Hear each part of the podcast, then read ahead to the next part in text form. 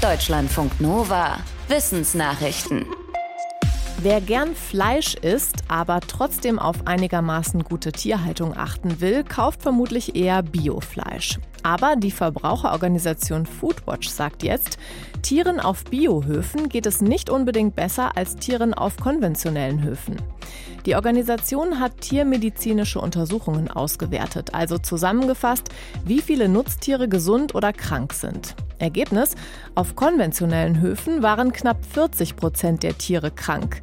Sie hatten zum Beispiel Lungenentzündungen oder offene Wunden.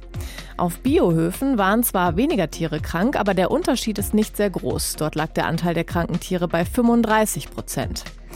Foodwatch sagt, kranke und verletzte Tiere gibt es auch auf Biohöfen. Kühe hatten oft Euterentzündungen und Legehennen wegen falscher Züchtung oft gebrochene Knochen. Foodwatch fordert, dass Ställe besser überwacht werden, egal ob bio oder nicht. Wer seine Tiere gut pflegt, sollte mehr staatliche Förderung bekommen und Ställe, in denen immer wieder viele Tiere krank sind, sollten Geld gestrichen bekommen. Wenn irgendwo der Blitz einschlägt, kann es gefährlich werden. Theoretisch lässt sich die Bahn von Blitzen mit Hilfe eines Lasers verändern. Allerdings hat das lange nur im Labor geklappt. Bis jetzt. Forschende aus Frankreich, der Schweiz und Deutschland haben in der Schweiz auf einem Berggipfel einen Blitz fast 50 Meter lang gezielt geführt. Sensoren und Aufnahmen von Hochgeschwindigkeitskameras zeigen, dass sich der Blitz mehr als 50 Meter lang am Laserstrahl entlang bewegt hat. Physikalisch erklären die Forschenden das so.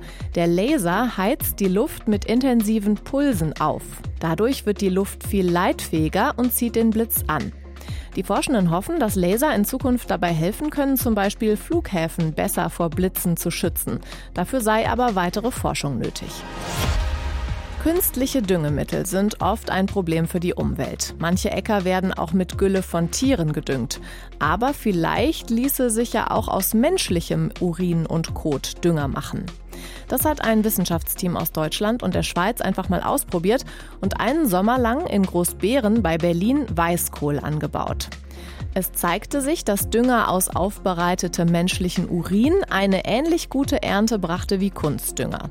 Und darin waren kaum Schadstoffe. Am Ende ließen sich im Kohl nur zwei Medikamente in verschwindend geringer Konzentration nachweisen. Der aus Kot aufbereitete Dünger enthielt allerdings nicht genug Stickstoff, der für Pflanzen wichtig ist. Aber er verbesserte die Bodenqualität und half, Kohlenstoff darin zu binden. Den Forschenden zufolge eignen sich für diese Art von Dünger aus menschlichen Fäkalien vor allem Trockentoiletten. Darin sind Kot und Urin schon getrennt und im Gegensatz zu Klärschlamm aus Kläranlagen reichern sich darin nicht so oft Mikroplastik und Schwermetalle an.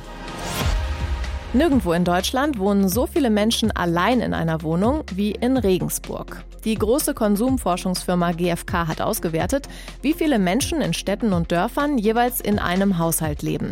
In Regensburg gibt es die meisten Single-Haushalte. Dort leben mehr als 52 Prozent der Leute allein.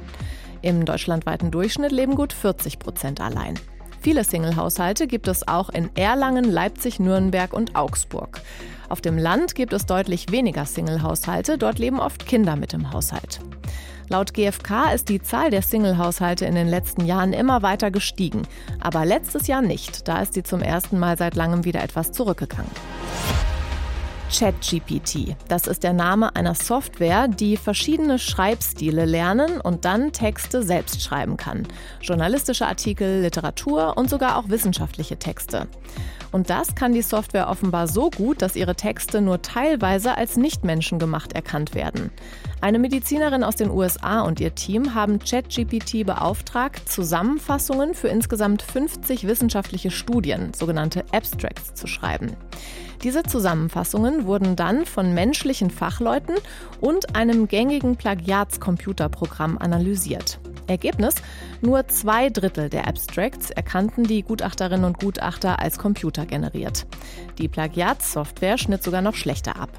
Sie erkannte bei keinem der Texte, dass er vom Textgenerator und nicht von einem Menschen stammte.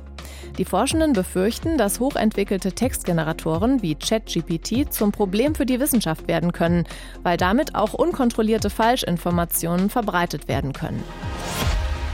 Die alten Griechinnen und Griechen blieben offenbar gerne unter sich, auch was die Familiengründung angeht. Ein internationales Forschungsteam hat über 100 Genome von Menschen aus dem östlichen Mittelmeerraum analysiert, die dort in der Bronzezeit gelebt haben, also vor rund 4000 Jahren. Und dabei zeigte sich, dass es damals in Griechenland und auf den griechischen Inseln wohl ziemlich üblich war, den Cousin oder die Cousine ersten Grades zu heiraten. Das hat die Forschenden überrascht. Sie sagen, so ein striktes System habe es offenbar in der Antike nirgendwo anders gegeben. Warum in Griechenland damals so viel Wert darauf gelegt wurde, dass die Kinder ihre Cousins und Cousinen heiraten, ist nicht klar. Eine Vermutung ist, dass so die Ländereien leichter zusammengehalten werden konnten.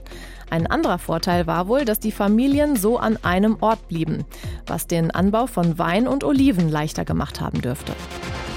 Deutschlandfunk Nova